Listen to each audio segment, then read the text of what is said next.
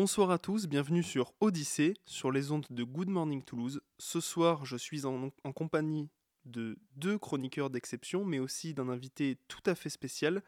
Vous pouvez retrouver d'ores et déjà son portrait sur notre chaîne Spotify. Je nomme, je cite, le grand, l'unique, monsieur Raphaël Chevrier. Bonsoir. Bonsoir. Et je suis accompagné, nous sommes accompagnés du retour, du euh, comeback, du fidèle et euh, brillant François. Bonsoir François. Bonsoir tout le monde. Et bien sûr, notre pilier, notre mentor à tous, je cite le grand Simon. Bonsoir Thomas. Comment ça va? Eh bien écoute, merci, ça va très bien. Et vous, autour de la table, est-ce que tout va bien? Ah, ça va plutôt bien. oui. On est bien accueillis par notre cher Thomas. Formidable. Alors on va tout de suite commencer sans plus attendre par des actualités euh, bien chaudes. Mais avant ça, avant ça, je failli oublier un jingle d'exception.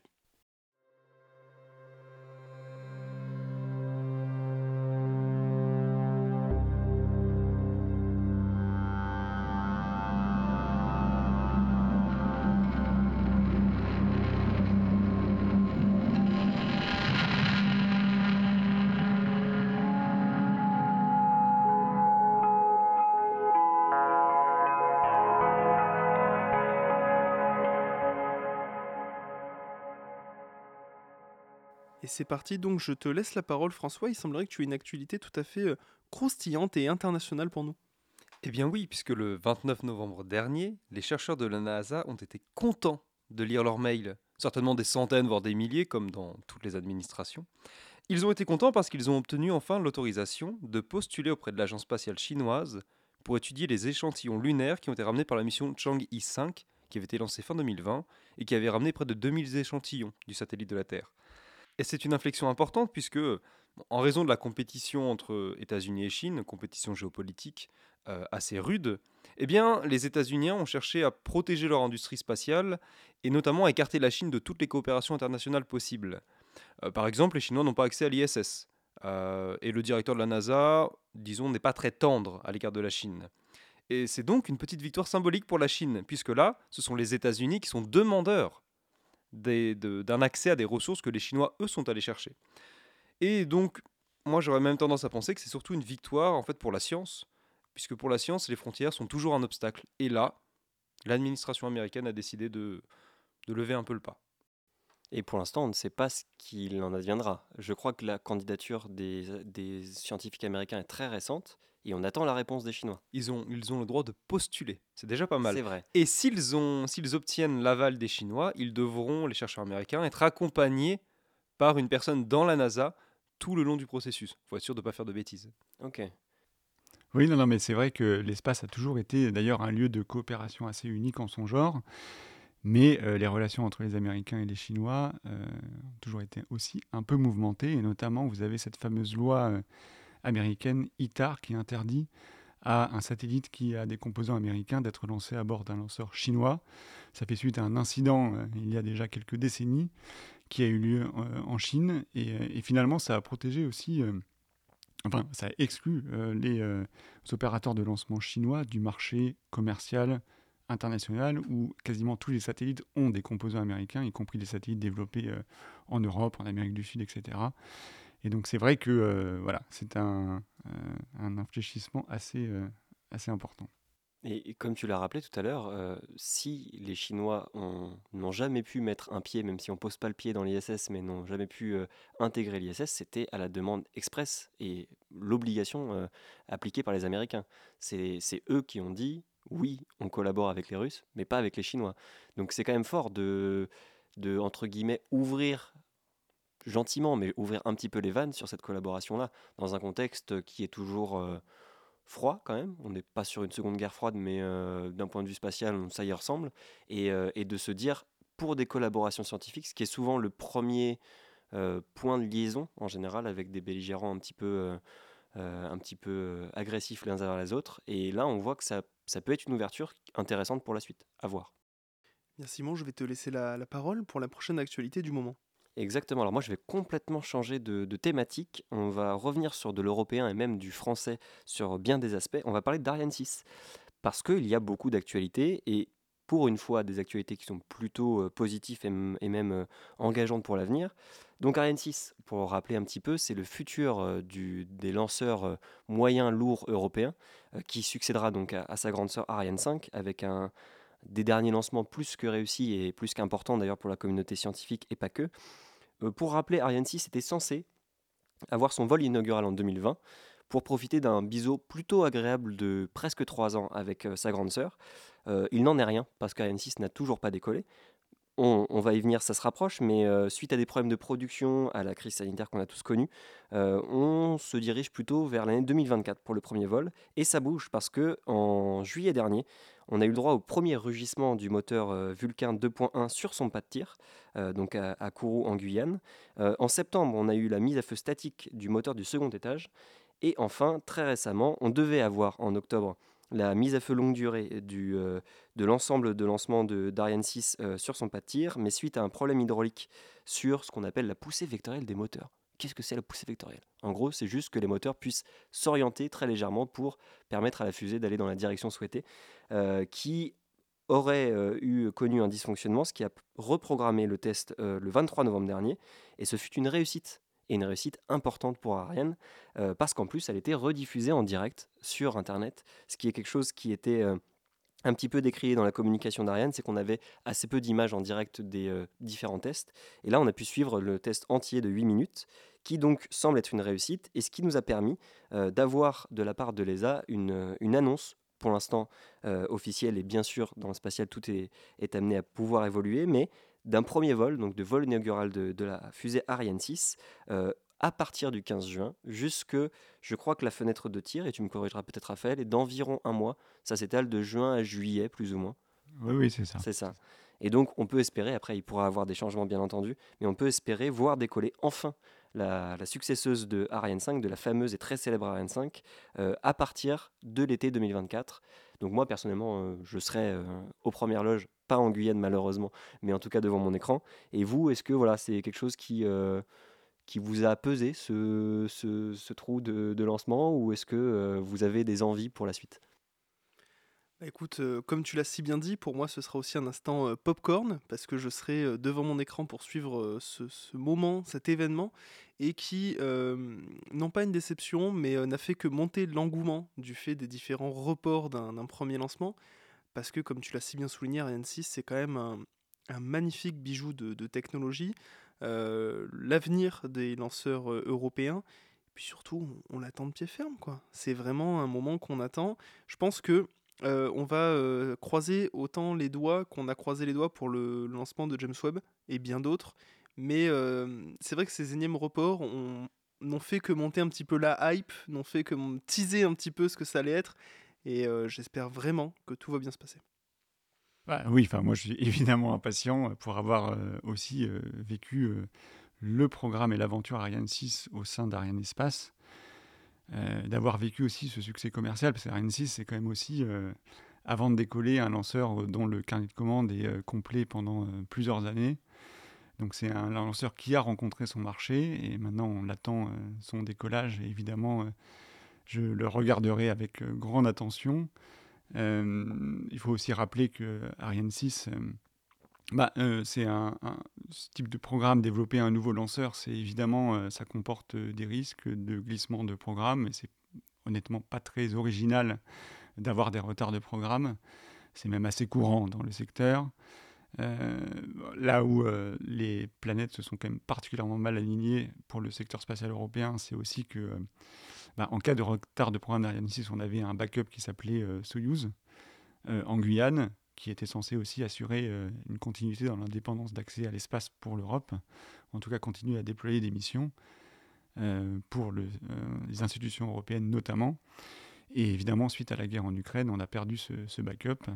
Et donc, voilà, là, la situation d'attente est d'autant plus importante qu'on est aussi dans une situation difficile. Un point concernant le lancement inaugural d'Ariane 6 qui m'a paru étonnant, c'est que si je ne me trompe pas, euh, la coiffe ne sera pas vide ou ne sera pas témoin. Parce que souvent dans les vols inauguraux, on met des masses qui simulent une charge utile euh, de fusée. Là, je crois, si je dis pas de bêtises, tu peux me corriger encore une fois, il y aura réellement des satellites. Ce sera euh, plusieurs satellites différents, je crois, c'est un ride share. C'est-à-dire que on met beaucoup de satellites de petite taille dans une seule et même coiffe.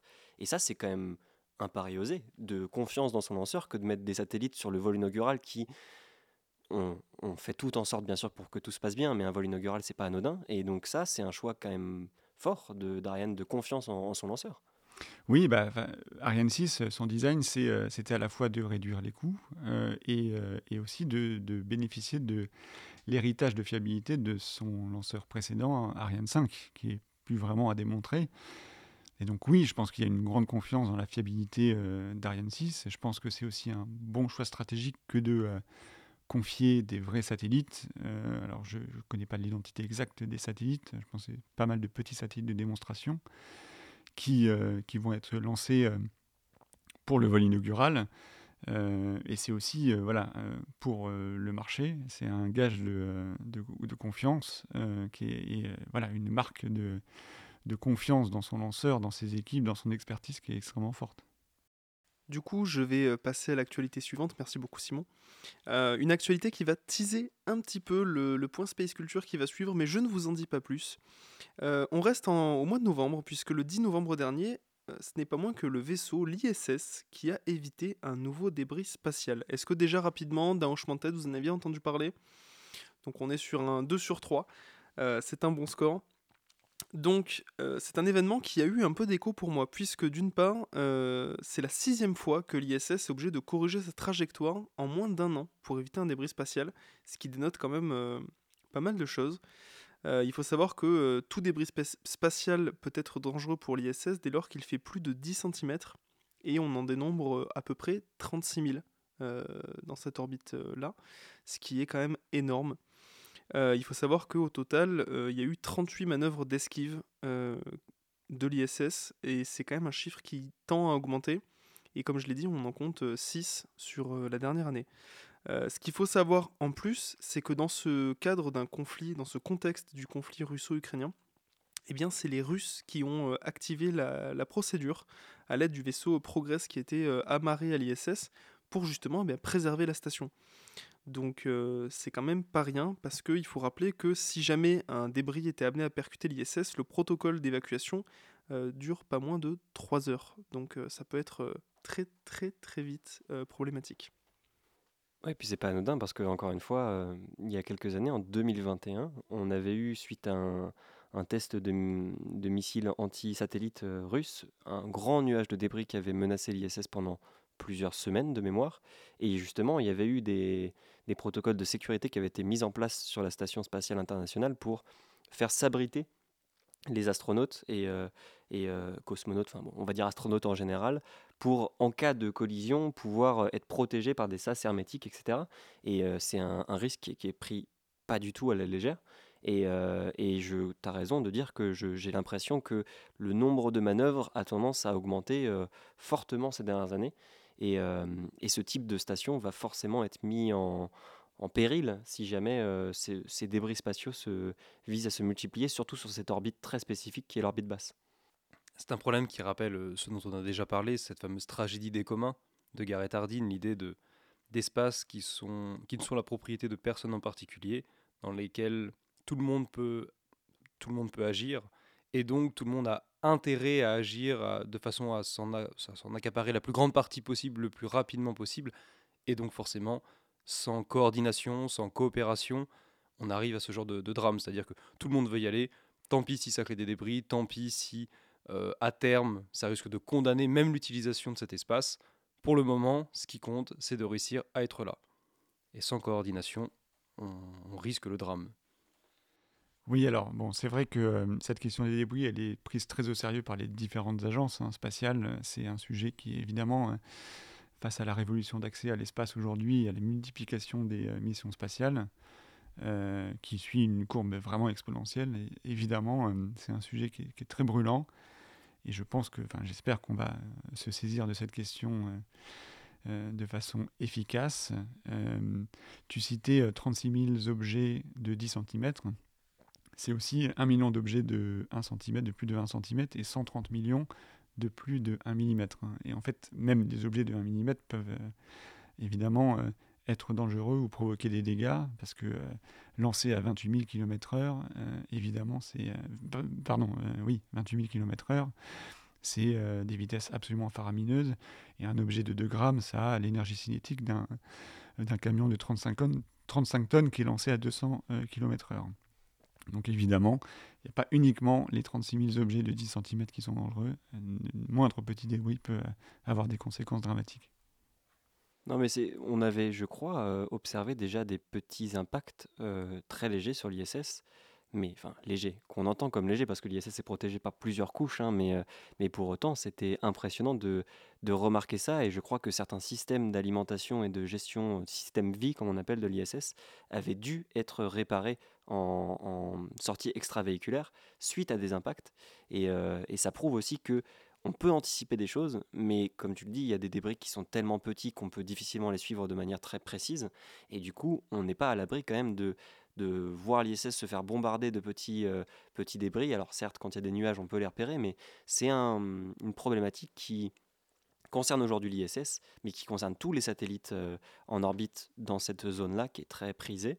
Et, euh, et du coup, à l'avenir, comme tu le dis, c'est exponentielle cette évolution et à l'avenir ça ça peut devenir très problématique on en a déjà parlé dans d'autres émissions avec le euh, syndrome de Kessler etc mais euh, mais concernant l'ISS et la présence habitée en orbite basse ça peut faire repenser les futurs projets surtout privés mais de, présence en orbite basse terrestre oui il me semble qu'à l'ISS c'était un bras qui avait été transpercé de part en part et on avait les photos du trou euh, dans, un bras mécanique. Euh, après, je sais plus exactement le détail. Mais on avait les photos, c'était assez impressionnant. On se dit heureusement que c'était pas un astronaute euh, qui se trouvait là. Et justement, tu le, soulignais bien, c'est qu'il y a des, quand même des parties de l'ISS qui sont protégées de ce genre de fait, mais il faut aussi rappeler qu'il y a bon nombre, depuis la création de l'ISS, de sorties extravéhiculaires. Et donc tous ces débris, comme tu l'as si bien dit Raphaël, qui sont projetés à 28 000 km/h dans l'espace, euh, peuvent menacer aussi bien la station que les astronautes qui sont en sortie. Ce qui, là, en l'occurrence, euh, au-delà d'être critique, euh, est radical. Oui, non, non, mais il faut aussi remettre un peu des échelles. Hein. On n'est pas non plus, aujourd'hui, hein, en tout cas, dans une mer de débris où on ne pourrait pas faire un pas sans rencontrer un débris qui nous transpercerait le, bras. Hein.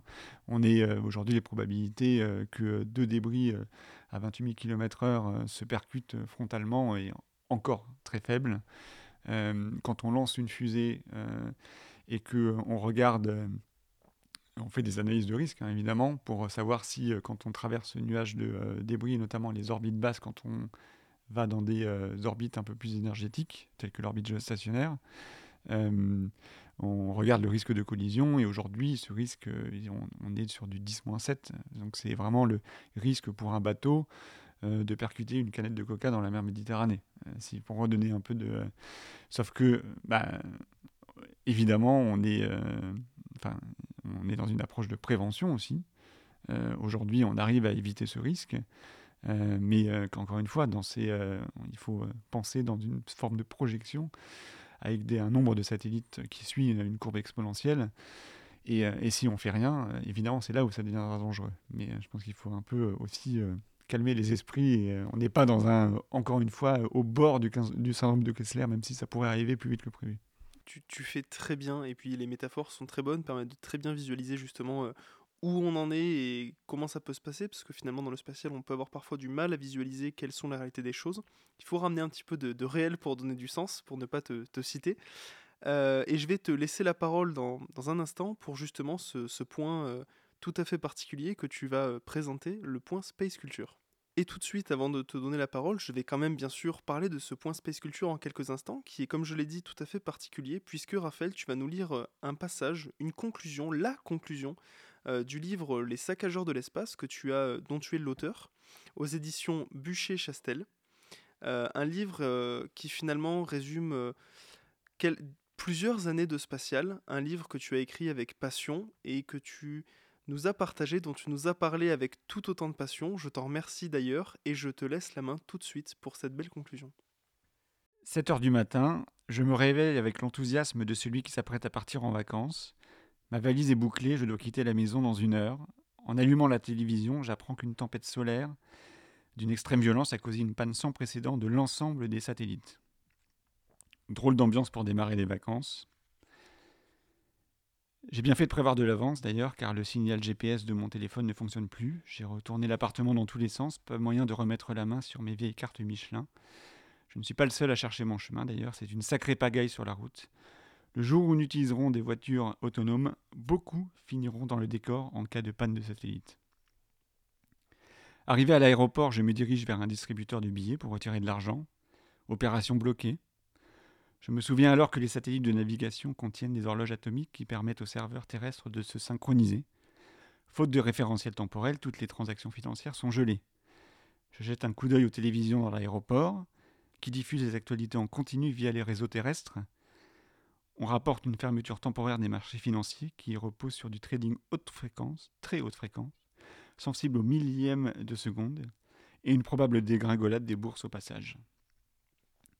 Je me rends au comptoir d'enregistrement pour apprendre ce que je redoutais depuis quelques minutes déjà, mon vol est annulé. Je ne suis pas le seul dans cette situation, on se croirait un jour de grève. Rien d'étonnant, le secteur aérien utilise depuis 20 ans les signaux de positionnement par satellite pour suivre le positionnement des avions, justement, du décollage à l'atterrissage. Pour rentrer chez moi, je tente de prendre le RERB, celui-ci est à l'arrêt. Ce n'est pas une panne classique, m'informe un agent sur le quai. Le mouvement de foule ont fortement perturber le trafic. Je me décide à rentrer en taxi, le chauffeur connaît la route par cœur et parvient à zigzaguer entre les camions et les voitures à l'arrêt. Faute de synchronisation, les feux tricolores sont éteints. Des policiers et d'autres volontaires se sont mis à faire la circulation. Tout le monde semble évidemment pris de panique. De retour chez moi, je constate qu'il n'y a plus d'électricité, là aussi en raison d'une panne des systèmes de positionnement par satellite qui permettent la synchronisation des réseaux. Des dizaines d'autres villes d'Europe, d'Asie et d'Amérique sont dans la même situation. Déboussolé, je me pose sur un banc, dans un square. Une femme s'assoit à mes côtés, encore plus soucieuse. En engageant la conversation, j'apprends que son mari et ses enfants sont partis en expédition dans les montagnes de la Cordillère des Andes, au Pérou. Elle n'a aucune nouvelle, mais elle craint surtout qu'en cas d'accident, il ne puisse plus compter sur les services d'assistance par satellite. Elle a en revanche des nouvelles de son frère, militaire, déployé dans un pays en guerre. Les commandements des forces armées n'ont plus de moyens de communiquer convenablement avec leurs troupes et deviennent aveugles, deviennent aveugles face au mouvement ennemi. Le président de la République a ordonné un repli immédiat. Pour elle, c'est la seule bonne nouvelle de la journée. Je finis par rentrer chez moi, songeant à ma tante agricultrice qui utilise des données satellites à plus d'un titre. Les informations météorologiques l'aident à savoir quand labourer, récolter ou arroser et les images des satellites d'observation lui servent à contrôler les rendements des surfaces cultivées, à identifier les zones en manque d'eau ou d'engrais, ou encore à suivre la propagation de certaines maladies des cultures et du bétail. Je pense également à mon, beau-frère, employé dans la, marine marchande, naviguant en pleine mer comme au temps du Titanic, sans aucun moyen d'appeler au secours en cas de pépin. J'imagine enfin l'impact de ce monde sans satellite sur les industries de pointe, la logistique et les chaînes d'approvisionnement de nourriture ou de médicaments, tout sera à reconstruire. Merci beaucoup. Je, autour de cette table, je vois des yeux euh, rêveurs, des yeux imaginatifs, des yeux qui s'imaginent finalement ce que serait une journée sans données satellites, sans satellite finalement. C'est ce que tu as voulu euh, nous transmettre. Oui, enfin, c'est effectivement la conclusion d'un livre qui euh, parle de tous les enjeux de développement durable associé aujourd'hui à la révolution spatiale que l'on connaît, où je le disais tout à l'heure, euh, on a déployé par exemple euh, à l'échelle mondiale ces quatre dernières années 7000 satellites, c'est la moitié de tous les satellites déployés depuis le début de la conquête spatiale en 1957. Et euh, l'espace a beau être gigantesque, infini même, les zones économiquement intéressantes sont restreintes sur d'infimes bandes orbitales, que sont l'orbite basse, typiquement entre 500 et 800 km d'altitude. Et donc, ça génère évidemment euh, plein de problématiques euh, bah, de saturation des orbites, de débris. Euh, vous avez aussi des problématiques environnementales, puisque les lancements de fusées, ce n'est pas neutre. Et donc, ça peut aussi nous forcer à repenser le sens des missions spatiales qu'on réalise. Est-ce que ça a beaucoup de sens de faire du tourisme spatial, par exemple? À mon sens, non. En revanche, et je fais écho à la conclusion, est-ce que ça a du sens d'envoyer des satellites dont on est devenu de toute façon dépendant dans nos sociétés? Euh, et ben, si on veut continuer justement à envoyer ce type de satellite, il va falloir très sérieusement se poser la question de, cette, euh, de ces enjeux de durabilité, de développement durable appliqués à la fois sur Terre et dans l'espace. Et avant de vous donner la parole, euh, Simon et François, pour votre, votre avis à chaud, j'en profite, mine de rien, pour vous dire que ce livre écrit par la plume d'un passionné, pour l'avoir lu, est aussi truffé de petites métaphores et de petites anecdotes tout à fait passionnantes. Un livre bien écrit qui vulgarise le spatial à travers une histoire depuis quelques années par le biais d'une personne qui l'a vécu de l'intérieur et puis finalement, on approche de Noël, donc euh, ça peut être une bonne idée de cadeau à placer sous le sapin pour un passionné ou un futur curieux du spatial. Cette, euh, cette recommandation viendra peut-être un peu tard en fonction de l'exercice du montage de cette émission, mais bon, ça, ça vaut le coup même après Noël. Et non, mais je trouve que l'exercice de la projection, de la prospective que tu fais donc dans, dans cette conclusion est vachement parlant pour les personnes qui s'intéressent de loin au spatial et qui ne se rendent pas compte à quel point aujourd'hui, il est central dans la vie de toutes les personnes, d'autant plus quand on est par exemple agriculteur, euh, conducteur VTC ou taxi par exemple. Mais, euh, mais tout simplement de, perdre un petit peu tous ces référentiels, c'est pas anodin. Comme tu le disais, le spatial n'est pas neutre d'un point de vue environnemental, mais il est aussi euh, acteur de nos vies et acteur de notre compréhension du climat sur Terre. Et, et c'est important de savoir, selon moi, prioriser l'utilisation qu'on a du spatial et donc, comme tu le disais, le tourisme spatial, ça me parle pas non plus beaucoup. Par contre, euh, l'usage de satellites euh, météorologiques ou de euh, transmission de données, télécommunications essentielles, et bien sûr les usages scientifiques, restent extrêmement importants. Et c'est pas pour autant qu'il ne faut pas remettre en question tout ce qui tourne autour et la manière dont on, arrive à ces conclusions-là. Mais voilà, ça me donne très envie. Je suis le seul autour de cette table à ne pas l'avoir lu. J'ai pas eu le temps, euh, très honnêtement, de le faire pour l'instant. Mais clairement, c'est une lecture dans laquelle je vais me plonger prochainement. Et euh, merci beaucoup pour, euh, pour ces quelques lignes. Et je ne peux qu'approuver la recommandation de Thomas, puisqu'il est vrai que le livre est une très belle synthèse sur à la fois des enjeux économiques, militaires, juridiques, écologiques du secteur spatial aujourd'hui, sourcé, qui n'a pas peur aussi d'aller au, d'aller au fond, au fond des choses et qui n'a pas peur de prendre peut-être à rebousse-poil les aficionados du spatial qui euh, n'oseraient pas aborder notamment euh, la question de la pollution des lanceurs. Les choses sont dites, les arguments employés par certains, certaines entreprises, certaines industries sont mis sur la table, sont discutés, donc c'est vraiment un très bel ouvrage et nous allons parler ensemble des ambitions des lanceurs européens par le prisme de Maya Space, une entreprise euh, dont nous sommes euh, dans l'actualité pour cette émission. Simon, je te donne la parole. Ouais, on a, on a discuté rapidement du futur euh, de la famille Ariane, à laquelle est très, très rapprochée, disons, MySpace. selon toi, comment une entreprise, une filiale slash startup comme MySpace peut apporter un, comment dire, euh, une, agilité, une euh, disruptivité, pour euh, utiliser les mots de notre, notre cher président, nécessaire à un colosse, un mastodonte comme Marianne Group Qu'est-ce que ça apporte comme, comme vraie plus-value à ce genre de structure? Ben, MySpace, c'est une nouvelle façon de développer un lanceur. Donc on essaye quelque chose de nouveau, tout simplement.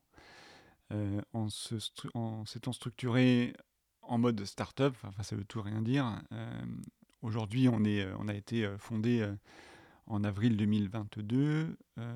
Aujourd'hui, après 19 mois d'existence, on est à peu près un peu plus de, je crois, on est 110 salariés chez MySpace. Et je disais, startup, ça, ça veut tout rien dire. en gros, on a une totale autonomie dans la façon de développer le lanceur. On utilise une approche un peu différente qu'une approche itérative où on n'a pas peur de tester et de se casser la gueule et euh, de revenir en selle, de retester.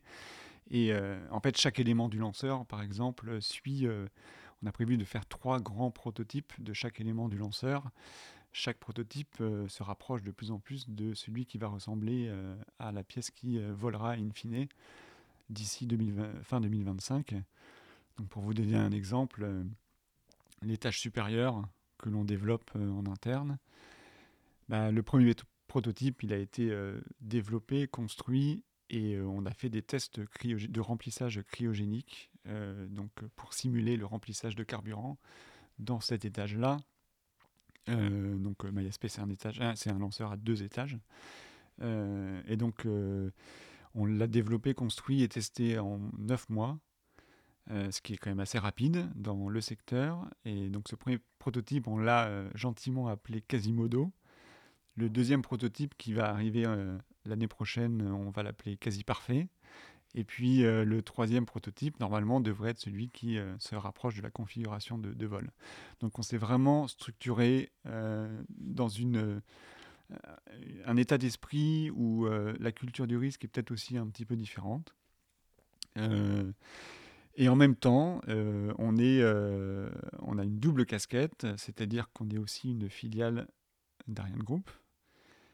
Et on a fait le choix depuis le début de ne pas complètement réinventer la roue, et aussi de s'appuyer sur euh, des expertises qui ont fait le succès de, euh, des lanceurs euh, européens, tels que le lanceur Ariane, notamment pour la conception des moteurs, qui nécessite évidemment une expertise extrêmement forte.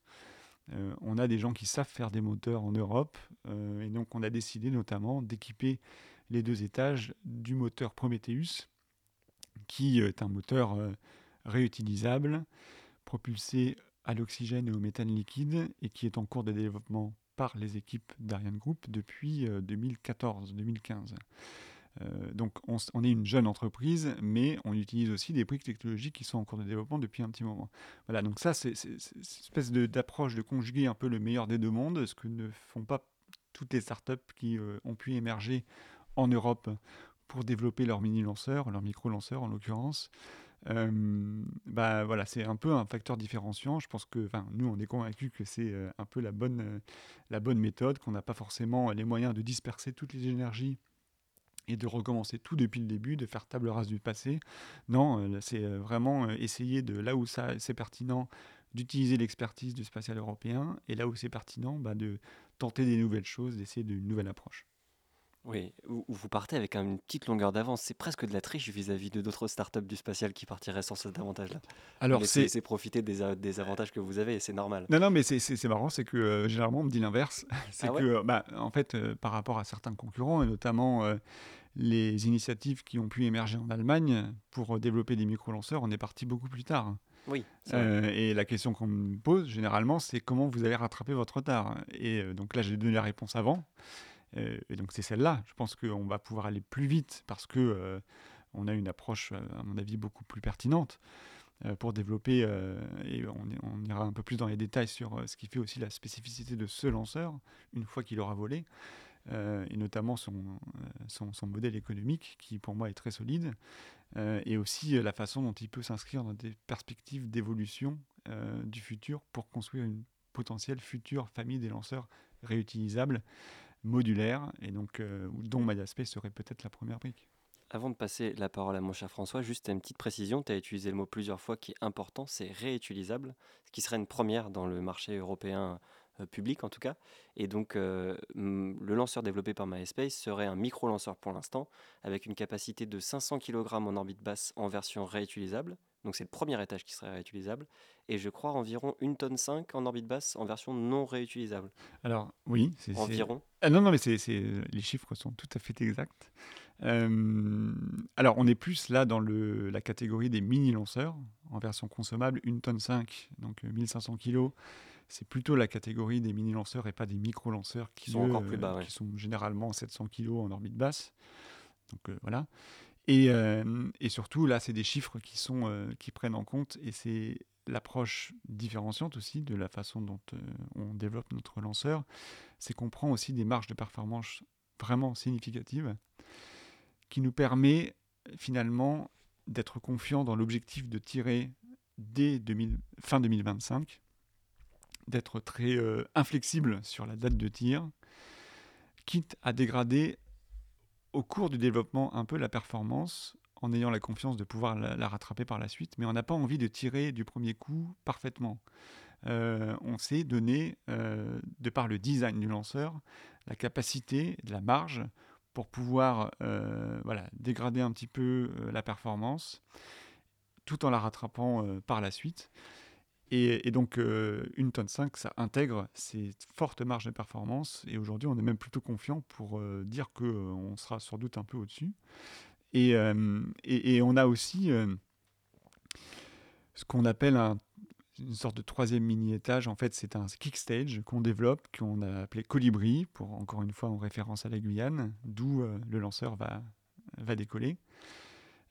C'est un, un kickstage, on appelle ça, qui et finalement euh, permet de euh, donc qui est motorisé et qui permet de qui va se détacher de l'étage euh, supérieur et qui va amener un satellite sur une orbite encore plus spécifique qui va apporter un, un, peu plus de performance aussi de la flexibilité dans le type d'émission qu'on va pouvoir adresser et là voilà on, ira au-delà d'une tonne 5 en mode consommable avec ce colibri qui est un module qu'on peut mettre euh, ou ne pas mettre sur la fusée.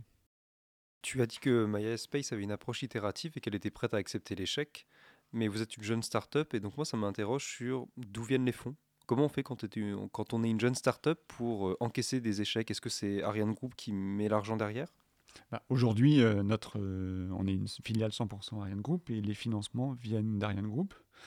Donc ensuite, donc ça donne quand même aussi une confiance euh, et, euh, et bah, enfin, voilà, comment on lève des fonds bah, C'est aussi en, attirant la confiance. Euh, et pour les startups qui n'auraient pas ces financements d'une maison mère, c'est donner confiance aux investisseurs, c'est montrer que ton approche est la bonne, que tu as la tête sur les épaules, que tu as pensé à tout, que tu as pensé aux risques, que tu euh, a mis sur le papier euh, tous tes scénarios. Euh, si tu si tu ici t'arrive un échec, et tu as vraiment as pensé ta feuille de route en, fonction. en valorisant aussi le fait que chaque échec te permet potentiellement d'apprendre plus que quand tout se passe bien et potentiellement tu es passé à côté de, de quelque chose qui euh, aurait pu euh, mal se passer, euh, mais finalement les choses se sont bien passées et en fait tu n'as rien appris. Donc quand ça se passe mal, tu apprends sans doute encore plus. donc voilà, c'est tu, tu, exposes ta feuille de route et ton approche très clairement, et c'est comme ça que tu, que tu gagnes de la confiance. Et ce qui m'interroge, c'est, je ne sais pas si l'information est publique, mais qui sont les investisseurs dans ce type d'approche sur le plan au niveau européen? Qui investit dans le spatial sur le plan européen? Est-ce que c'est uniquement des États, des grosses entreprises, ou est-ce qu'on a aussi d'autres fonds d'investissement? Voilà, qui sont les investisseurs? Je suis assez curieux. Bah, enfin, bon, Ariane Group, leur maison mère, c'est euh, Airbus et Safran. Euh, pour les autres, vous avez, euh, bah, des, vous avez des banques, vous avez des entreprises privées, vous avez aussi des approches étatiques, mais là c'est plus, vous allez gagner des contrats de développement qui vous permettent de, euh, bah, de développer euh, certaines technologies et, donc, euh, et de financer certaines technologies qui ne sont pas des financements complètement directs parce que les États sont censés ensuite réutiliser ces technologies, en tout cas voilà, gagner un peu de bénéfices. Vous avez peut-être. Non, mais j'en profite peut-être pour ce qui sera une de nos dernières questions. on parlait des ambitions des lanceurs européens comment Maya Space va positionner justement euh, son offre, ses lanceurs, euh, dans le cadre justement des nouveaux besoins de l'Europe euh, sur les années à venir? Donc, l'objectif du lanceur de Maya Space, c'est d'être compétitif sur le marché commercial. Et donc, de proposer un lanceur qui a réduit au maximum ses coûts et qui euh, compétitif sur un marché le plus large possible dans sa catégorie. Et c'est aussi là tout le sens de euh, la modularité du lanceur. Finalement, on a deux lanceurs pour euh, le prix de développement d'un seul. Quand on pense à une version réutilisable, une version consommable, avec deux points de fonctionnement un peu différents. Alors, vous n'avez pas la même performance. 500 kg réutilisable, 1500 kg en consommable. Ça vous permet d'adresser le marché de 0 à 1500 kg et un peu au-delà très certainement. Euh, on a construit un business model qui est aussi intéressant en cela que, bon, par exemple, euh, euh, si vous voulez rentabiliser au maximum les coûts de développement de votre fusée, le coût de, la fusée, pour un lanceur consommable, vous allez devoir remplir votre fusée au maximum et remplir de satellites qui pèsent au total 1500 kg. Bon, euh, il faut avoir une certaine flexibilité, il faut que les satellites, généralement vous faites des ride share, euh, vous faites des lancements partagés, sauf si vous avez un satellite de 1500 kg, mais ce n'est pas la majorité du marché. Donc si vous avez allez, trois satellites de 500 kg, bah, vous allez devoir les mettre sous la même coiffe, et vous allez devoir, pour rentabiliser votre lancement, et, euh, ça veut dire que tous ces satellites-là vont être euh, partagés des contraintes orbitales euh, qui peuvent être parfois, bah, qui ne peuvent pas coucher ensemble, tout simplement parce qu'un satellite veut aller dans un endroit, sur une orbite spécifique, l'autre veut aller sur une autre orbite. Et donc, nous, on a la flexibilité de pouvoir ensuite basculer sur la version réutilisable, qui, en fait, va être évidemment un peu plus chère au prix au kilo lancé dans l'espace, mais qui va être plus compétitif que de lancer votre fusée consommable au dieu de vide, par exemple. Et donc, euh, à ce moment-là, vous allez pouvoir euh, vraiment augmenter la flexibilité de votre mission. Vous pouvez euh, adresser un marché beaucoup plus large. Et c'est comme ça, en tout cas, que MySpace se différencie. se différencie. Ensuite, l'approche du projet de façon plus générale de MySpace, c'est aussi de préparer des briques technologiques qui pourraient potentiellement équiper une future gamme de lanceurs européens modulaires, que ce soit petit, moyen, lourd, super lourd, qui intégreraient les technologies de la réutilisation, dont euh, MySpace serait le précurseur. Et donc c'est cette vision à long terme qui bénéficierait à l'ensemble du secteur spatial européen. Euh, et donc voilà, on est assez confiant de la direction qu'on prend. Écoute, tu viens de me couper l'herbe sous le pied, tu viens de répondre à ma question qui était de savoir est-ce qu'on peut considérer, comme elle l'est souvent présentée, Maya comme une sorte de laboratoire d'innovation d'Ariane Group plus généralement pour la suite euh, de la famille Ariane ou d'autres lanceurs? Mais du coup, je vais enchaîner sur une deuxième question. Récemment, on a vu de très belles images du moteur Prometheus qui fonctionnait et qui a l'air de fonctionner bien. Euh, quelles sont les informations actuelles? Parce que Prometheus, c'est un moteur qui est quand même particulier. Premier moteur européen qui fonctionne à l'oxygène et au méthane liquide. Moteur imprimé en grande partie en 3D, si je ne me trompe pas ce qui euh, fait baisser les coûts, ce qui permet de produire plus vite. Et voilà, comment on se situe euh, d'un point de vue développement sur ce moteur-là? Est-ce qu'on est déjà sur une version où on est confiant et on va améliorer ce qui existe déjà, ou est-ce qu'on est encore sur un prototype développé, quoi, disons?